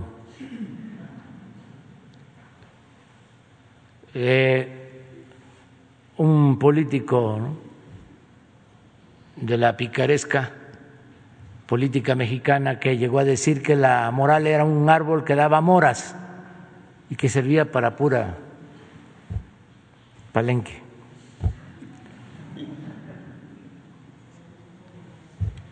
Y otro político muy famoso que decía de que político pobre, pobre político. Y el que no tranza no avanza. Y no seas tonto, aprovecha. Bueno, afortunadamente yo considero que la honestidad es la mayor riqueza de nuestro pueblo, la mayor riqueza de México. Es una gran reserva que tenemos para la regeneración de la vida pública. Pues en eso estamos, eso significa la transformación. Y ahora sí abrimos para preguntas. Gracias. Gracias, presidente. Eh, eh, presentes todos, eh, buenos días. Hans Salazar de Noticiero en Redes. Este tema se ha tocado varias veces aquí, el tema de Israel Vallarta y, por supuesto, pues, los montajes. El periodista Genaro Villamil, aquí presente, ha mencionado otro, eh, Frida Sofía, que fue pues toda una falsedad y acusándose a, la Marina, señalando que fue quien provocó todo esto. Pero también está el tema de Javier Duarte y la entrevista que después fue revelado, que fue igualmente acordado y pactado en ese entonces con, con el secretario de Gobernación, Osorio Chong, y para darle una salida por la puerta grande. ¿Quién fue? Loret de Mola. Por cierto, apodado Lord Montajes, ya es famoso por ser Lord Montajes. Así lo dicen las redes, no lo digo yo. E incluso un camarógrafo, permítame decir, que trabajó con él, qué curioso porque la gente que ha trabajado con él lo señala de lo mismo que pagó para que aparentara el disparo o disparó un tanque y se espantó y se agachaba. y, bueno, pues eh, también fue corresponsal de guerra montaje o, con montajes. En fin, eh, hay eh, mucho de dónde estar comentando esto. Es importante mencionarlo. Yo creo que es importante complementar esto. Y usted ha dicho, presidente, que los medios eh, efectivamente eh, se regulan con los medios. Sin embargo, aquí la pregunta también eh, habría que dejarla abierta en, pues, en la escena pública de nuestro país y cuando se destrozan vidas. ¿Qué pasa? Él sigue tuiteando burlándose porque se está burlando. Ayer mismo volvió a burlarse, en fin, eso puede pasar, eh, efectivamente eso puede redundar en su persona como prestigio, creo que ya no tiene, no lo sé. La verdad es que es una indignación cuando destrozan la vida de una familia, de alguien en la cárcel y sometido a esto, y él tan campante, pues en un medio que ya sabemos que fondeado, triangulado indirectamente de recursos públicos latinos. Entonces, yo eh, quisiera complementar esto y eh, abordar lo siguiente, presidente, perdón que haya hecho este contexto, pero me parecía importante dar este complemento. Eh, afuera de Palacio en este momento se encuentra parte de la familia de Vallarta, precisamente, y alguien que formó también, alguien que también reveló, develó, después sobre pare, para ya, para, que le decía varias veces y aquí también ya se ha dicho por parte del periodista Villamil. Laura Barranco también está afuera, desafortunadamente no pudo pasar. Y si me permite, le voy a hacer una pregunta que ella misma me ha pedido que le haga. Eh, eh, yo lo aclaro para que pues sea, sea lo más transparente posible. Eh, por cierto, antes quisiera yo comentar que la familia que está afuera, la parte de la familia de Vallarta, dice que es falso lo de las causas penales adicionales contra Israel. Prácticamente yo nada más estoy mencionando lo que están mensajeando en este momento, me mensajean. Laura Barranco pregunta, Azucena Pimentel contribuyó a cubrir la identidad de quien estaba torturando en la transmisión en vivo a Israel Vallarta. Aquí lo vimos. Tortura, eh, la tortura en vivo también. Con los años y las investigaciones y libros publicados, nos enteramos que esa persona era un prófugo, Luis Cárdenas Palomino. La pregunta sería, ¿piensa seguir manteniendo en su equipo de comunicación social a quien era productora de Primero Noticias? Sería una pregunta de parte de la periodista Laura Barranco, presidente. Bueno, si es, ella está involucrada en este asunto, no puede ya seguir trabajando en el gobierno de nosotros hay que pedirle nada más que explique cuál es su situación. Jesús va a informar sobre esto. Si ella eh, tuvo que ver, no puede trabajar en el gobierno de nosotros. Si no tuvo que ver, eh, tiene alguna justificación que sea este, convincente, pues entonces puede seguir trabajando. Pero esto se lo dejamos a Jesús y hoy mismo lo resolvemos. Ok, presidente. Gracias. Eh, eh, del mismo tema, yo quisiera preguntarle. La, la licenciada hoy mismo va a recibir de nuevo a los familiares del el señor Vallarta. Ayer también se les recibió, señor. Sí, y hoy mismo para aclarar sobre este, este asunto. si hay estos dos eh, expedientes o juicios o no existen para aclarar. La, la, secuestrada se llama Valeria Checa, la otra, este, el otro caso. Sí, pero bueno, que se aclare. Con mucho gusto. Y nosotros vamos a ayudar. Sí, eh, eh, efectivamente, por eso era precisamente. Siempre eh, poniendo por delante la verdad, porque es la verdad la que nos va a hacer libres. Eh, o sea, no vamos este, a eh, apoyar a quien no tenga razón. O sea, se apoya al que es víctima de una injusticia, el que este, cometió un delito debe de ser castigado y asumirlo, es decir, actuar eh, de manera responsable.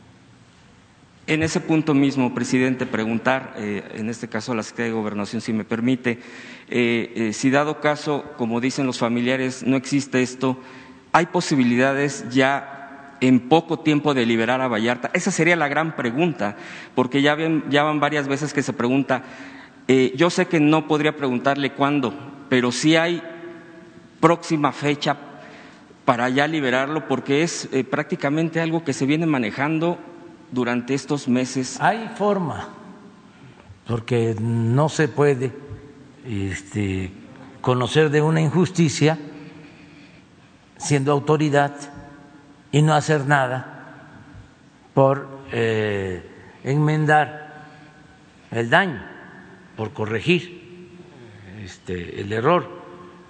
Tiene uno la obligación de eh, actuar. Entonces sí hay mecanismos legales. Lo único es que se tiene que conocer la situación real, porque siempre en estos casos eh, hay eh, víctimas o familiares de víctimas o gente que se siente ofendida y se tiene que tomar también en cuenta esa opinión. Cuando son delitos fabricados, que también sucede, entonces no hay problema, porque pues no hay ninguna víctima, no hay ningún familiar, lo fabricaron las autoridades, entonces este, eso allana, eso ayuda mucho a resolver el problema. Eso es lo que tiene que va, eh, revisar la licenciada, que le tenemos toda la confianza a la licenciada Olga Sánchez Cordero para que eh, se actúe con rectitud y con integridad y se aclare bien este asunto. ¿Podría mantenernos informados de este tema? Sí, siempre. Para eso son las conferencias, para seguir tratando todos estos asuntos, entre otras cosas, desde luego. Eh, presidente, eh, en el mismo sentido de eh, la injusticia sobre pues montajes, acusaciones falsas, precisamente está la ley de amnistía. Ha habido varias críticas y varios cuestionamientos porque en algunos puntos del procedimiento eh, porque es todo un procedimiento de análisis de caso por caso, tienen que eh, perfilarse, o sea, no es eh, en general, sino se tienen que analizar. Ha habido casos muy concretos, por ejemplo, el de Pablo Green, el de Luis, Luis Díaz Pantoja, que ellos pues están, entiendo yo, en la mesa de análisis, sin embargo dicen que donde luego se atora, y yo quisiera preguntar si es así, acusan es cuando viene el tema que tiene que ver en esta mesa de análisis, en, este, en esta resolución, el propio, eh, la propia representación del Poder Judicial. Yo quisiera preguntar si es así, es donde se está atorando o definitivamente no tiene nada que ver y cuál sería eh, eh, la situación de estos casos. Concretamente, yo quisiera preguntar, por supuesto, el de todos, pero no sé si pudiera eh, darnos contexto al respecto y tiempos, porque desafortunadamente pasan los meses, los meses, y bueno, pues quisiéramos saber qué pasa con esta ley de amnistía, estos procedimientos, si han encontrado algún tipo de trabas por parte del Poder Judicial o esto definitivamente no y han estado fluyendo como debería de ser. Lleva tiempo por los procedimientos legales, pero sí hay eh, colaboración, sí ayuda el Poder Judicial, sobre todo el presidente de la Suprema Corte de Justicia, eh, Arturo Saldívar, es eh, una gente muy sensible y este, ayuda, pero pues es todo un poder eh, tiene que ver con jueces, tiene que ver con magistrados em, y procedimientos legales que se tienen que cumplir. Si se va por la vía este, del Poder Judicial, en otros casos puede eh, funcionar la amnistía, eh, pero eso le corresponde a la licenciada y sí vamos a presentar un informe sobre cómo vamos este, atendiendo todos estos asuntos, que fue una herencia pues, de muchos casos que este, quedaron pendientes y que ahora estamos buscando resolver y lo vamos a seguir haciendo. No queremos que en las cárceles haya gente eh, injustamente detenida no queremos que haya eh, presos políticos, no queremos este, que haya eh, gente que esté sufriendo eh, sin haber cometido un delito. Pero se están revisando todos estos asuntos y. ¿Habrá fecha para el informe, presidente? Yo creo que en unos 10 días podríamos tener un informe. Ya sesionamos varias veces y ya hay varios casos que se van a ir al Poder Judicial porque el Poder Judicial es el que tiene... ¿Por qué no lo explican, licenciado? Sí, la Comisión de Amnistía ha estado sesionando. Eh, la última sesión fue hace unos días. Ya hay varios casos, no recuerdo la cifra, creo que treinta y tantos casos, que se van a ir al juzgado porque la última palabra en la ley de amnistía la tendrían los jueces. Es decir, una vez que la Secretaría de Gobernación, a través de la Comisión de Amnistía, analiza los casos, los remite a los juzgadores para que ellos decidan si efectivamente están en las hipótesis de la ley de amnistía y si, y si el expediente sí puede ser considerado para eh, ser eh, y aplicarle la amnistía, ser amnistiado. Entonces, hacemos el compromiso que en diez días se informa aquí, aquí en la mañanera, porque pues sí se está siguiendo el protocolo, ¿no? El procedimiento, pero para que todo el mundo sepa sobre los casos. ¿Sí te parece? Sí, presidente, gracias. Por último, presidente, yo quisiera preguntar a propósito del día de hoy y de los reconocimientos que eh, pues eh, se han hecho el día de hoy a personal médico que pues la verdad es que es una es muy, no sé, son héroes verdaderamente en este momento, más todavía para el país. Eh, sin embargo, pues el dolor que sigue dejando esta pandemia es brutal, es tremendo. ¿Habrá algún informe eh, que se pudiera presentar respecto a los apoyos que se le da a, la gente que ha sido víctima, a los familiares que han sido víctimas? Porque hay varios casos donde se han mencionado que desafortunadamente no han eh, procedido, eh, han fluido, yo lo entiendo, son en el dolor del país, del, mundo, han sido miles, pero eh, quisieran saber cuál es el avance, porque bueno, pues es un apoyo que se le ha estado brindando por parte del gobierno federal. Y bueno, pues si se tuvieran datos concretos de a cuánta gente ya se le ha apoyado, cuánta faltaría, y cómo va este, este mecanismo, si se ha retrasado o va a, buen paso, presidente. Yo le agradezco que me haya dado la palabra. Sí, eh, ya habíamos quedado, ¿no?, de que se va a dar un informe aquí sobre los apoyos a familiares de los que han fallecido por COVID. Em, vamos a, ya se dio a conocer, pero vamos que sea aquí si les parece, el viernes tenemos lo de seguridad, este, la protección a candidatos. Eh, ese día, pasado mañana, este, informamos sobre los apoyos a familiares de quienes han fallecido por COVID, si te parece. Sí. Muy bien. A ver usted. Sí, gracias, señor presidente. En torno al tema eh, que se ha estado planteando, señor presidente, evidentemente pues hay preocupación porque al parecer eh, pues la infodemia, las fake news, los montajes pues se han convertido en la marca de la casa eh, de parte pues de los que usted califica como sus adversarios. Y en este tema en particular, bueno, que llevó a la presentación de hoy, que era precisamente la, cuestión de la presunta simulación, de la aplicación de vacunas falsas, bueno, pues evidentemente se trataba, a mi, a, mi, parecer, por supuesto, de una estrategia que buscaba desacreditar el Plan Nacional de Vacunación y generar desconfianza entre la población.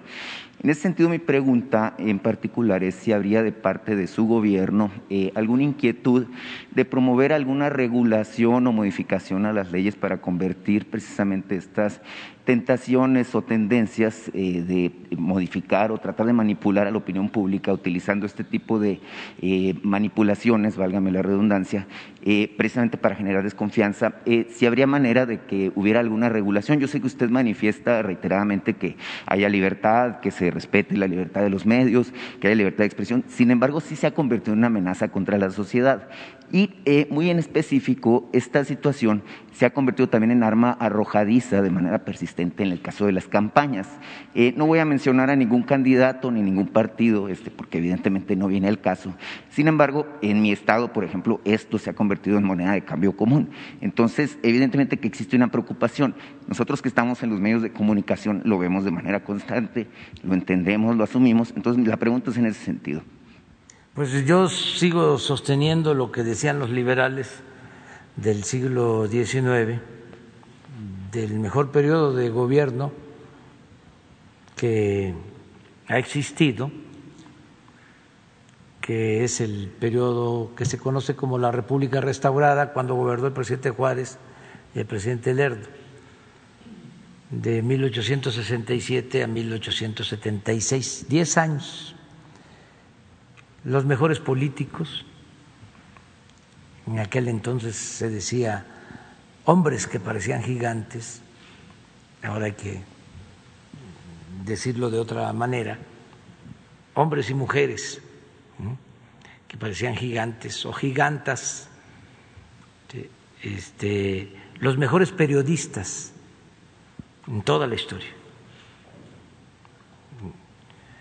Una vida pública este, muy eh, eh, excepcional en todo sentido, división de poderes,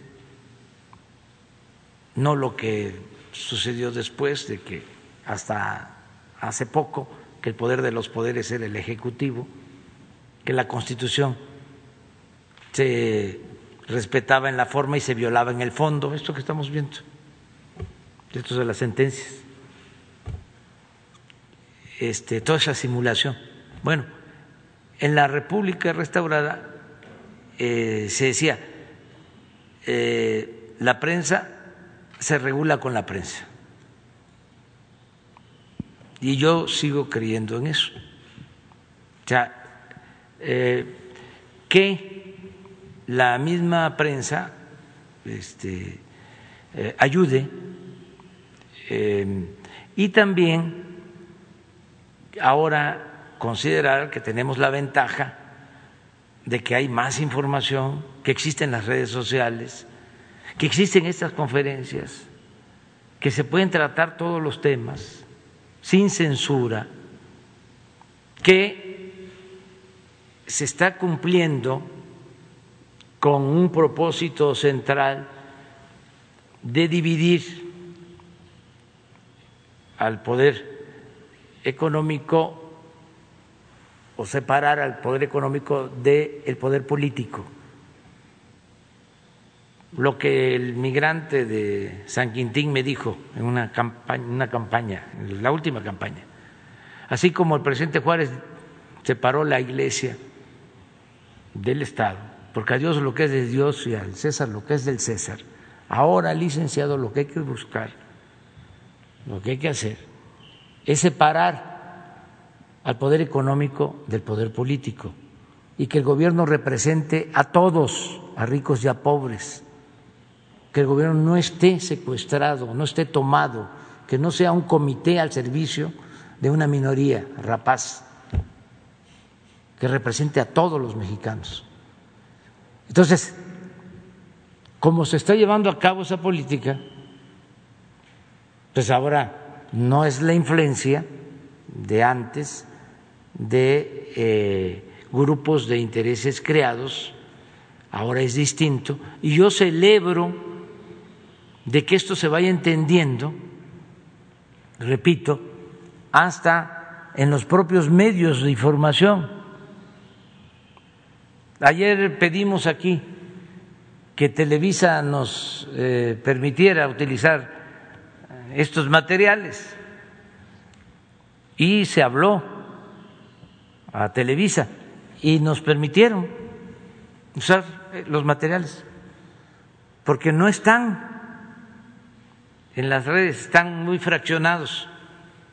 Pero eso es un material de Televisa. Y si nos los permiten es porque están de acuerdo en que se tiene que ventilar este asunto y que ya no se debe de repetir. Entonces sí vamos avanzando en eso. Entonces no hace falta ninguna reglamentación este, es nada más el juicio eh, de los ciudadanos, el tribunal ciudadano. Y sobre todo el tribunal de nuestras conciencias, porque antes se celebraban estas cosas, se le aplaudía al ladrón de cuello blanco. Ahora no. Ahora eh, ya es una mancha, es un estigma. El que abusa este, queda mal visto. Y eso es lo que queremos, ir limpiando el gobierno sobre todo de corrupción, dando el ejemplo, eh, ir purificando la vida pública siendo cada vez mejores por mantener valores, por mantener principios, por la integridad, por la honestidad, por nuestra fraternidad o solidaridad, por llevar a la práctica el amor al prójimo. Entonces, esto es lo que va a ayudar, el cambio de mentalidad. Lo demás, leyes, estructuras, no. Es la revolución de las conciencias, el cambio de mentalidad, porque cuando cambia la mentalidad del pueblo, cambia todo.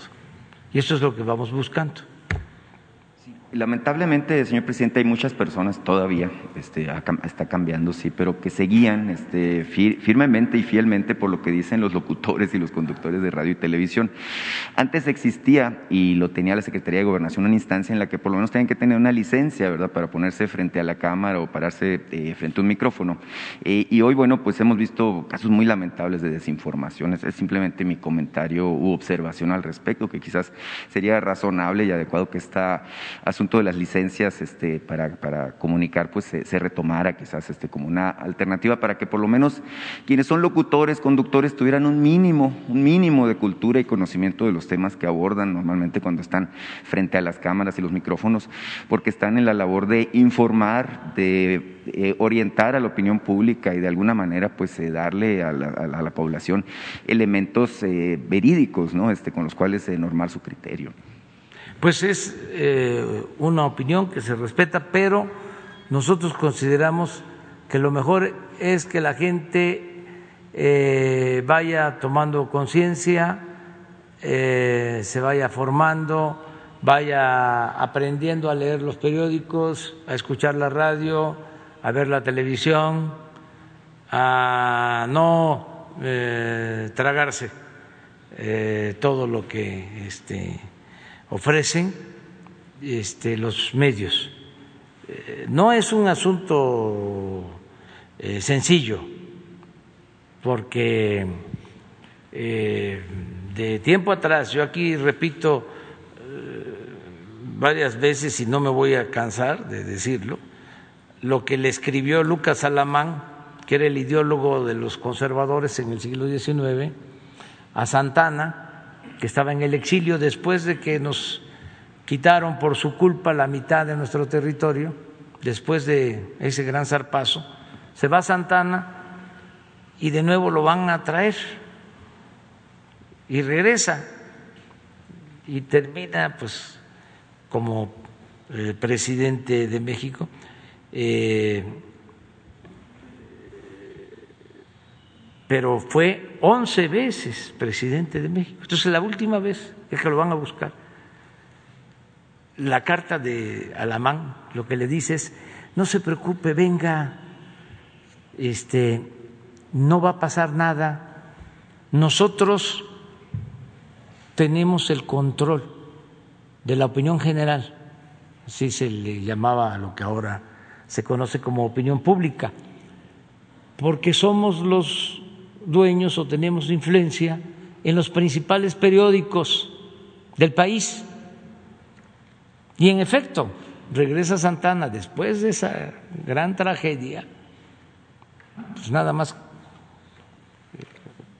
perdimos la mitad del territorio, y desde que eh, llega a Veracruz hasta la Ciudad de México, eh, se le recibe con vivas y aplausos y se este, olvidó la gente por el control de los medios.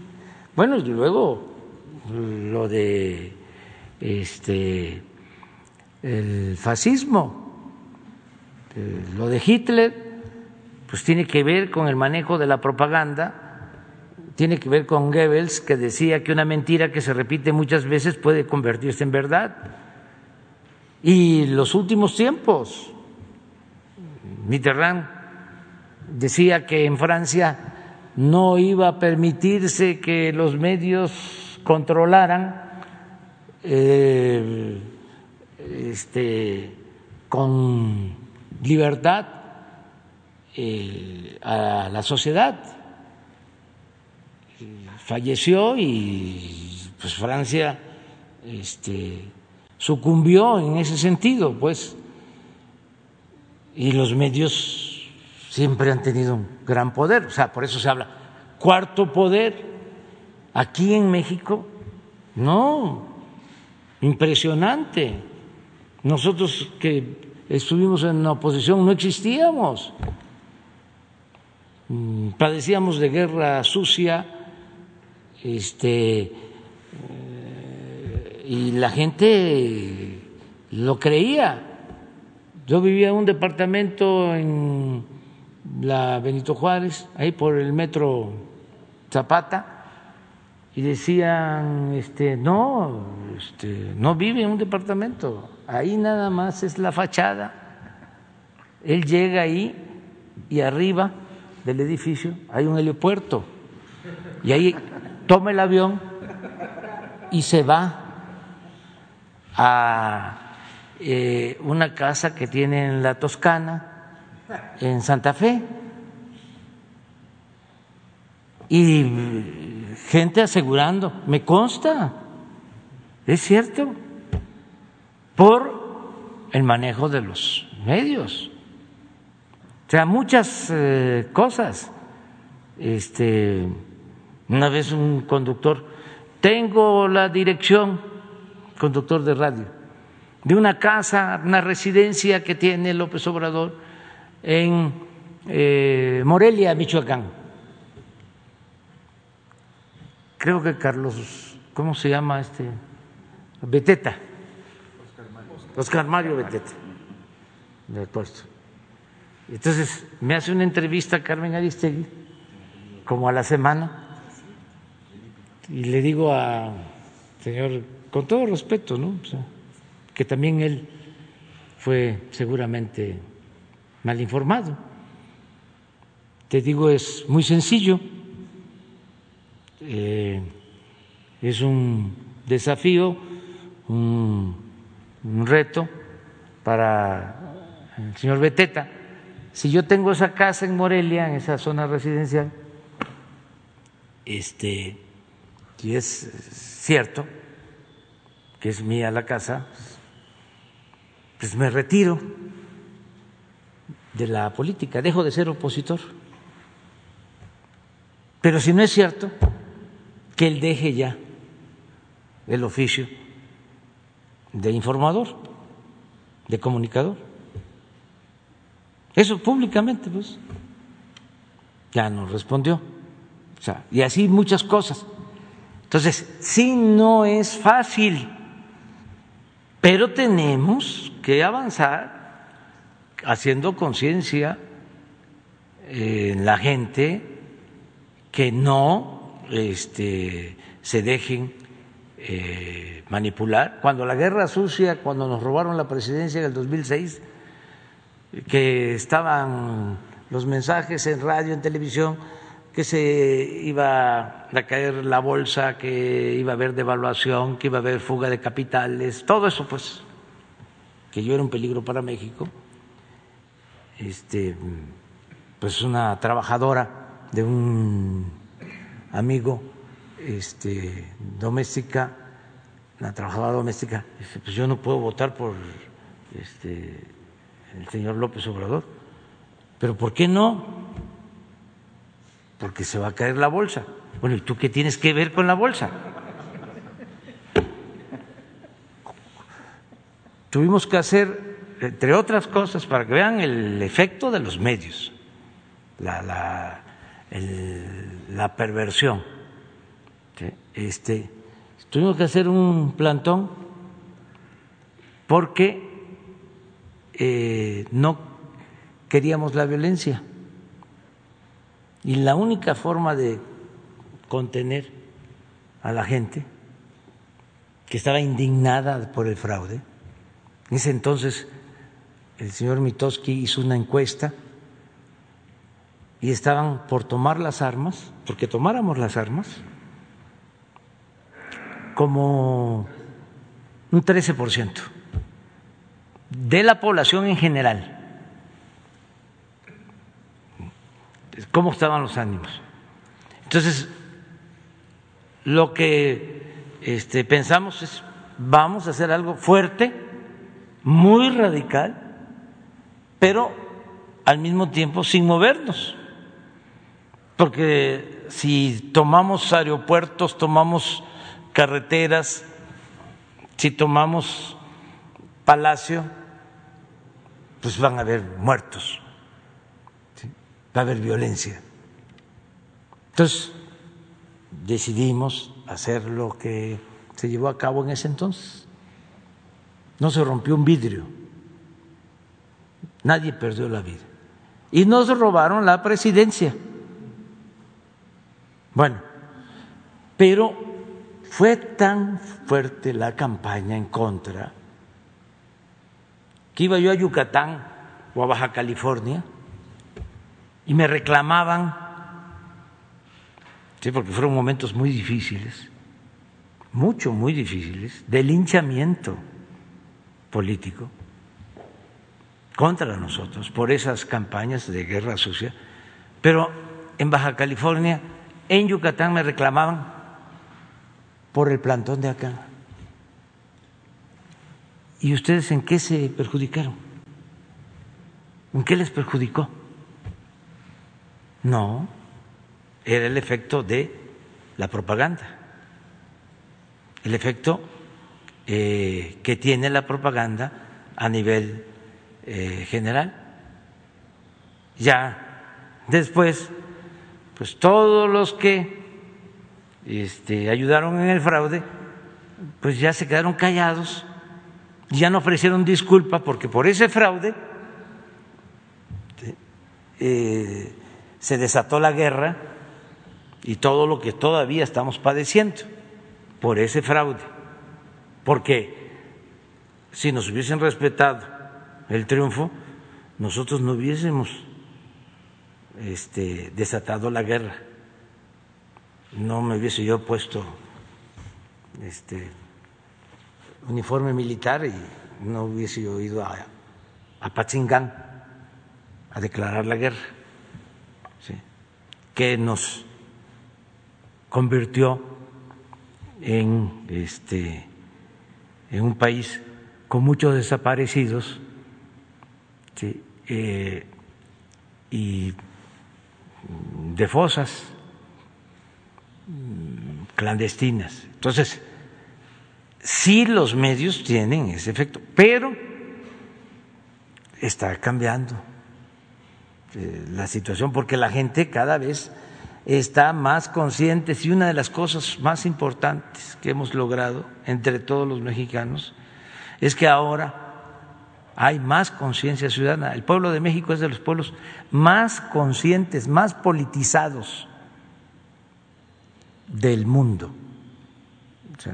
Eh, no hay analfabetismo político en México. Entonces vamos avanzando y vamos a seguir así. Ya no vamos a continuar eh, con la conferencia porque los médicos este, eh, los tenemos aburridos con estas cosas. lo que les vamos a dedicar a los médicos es un aplauso.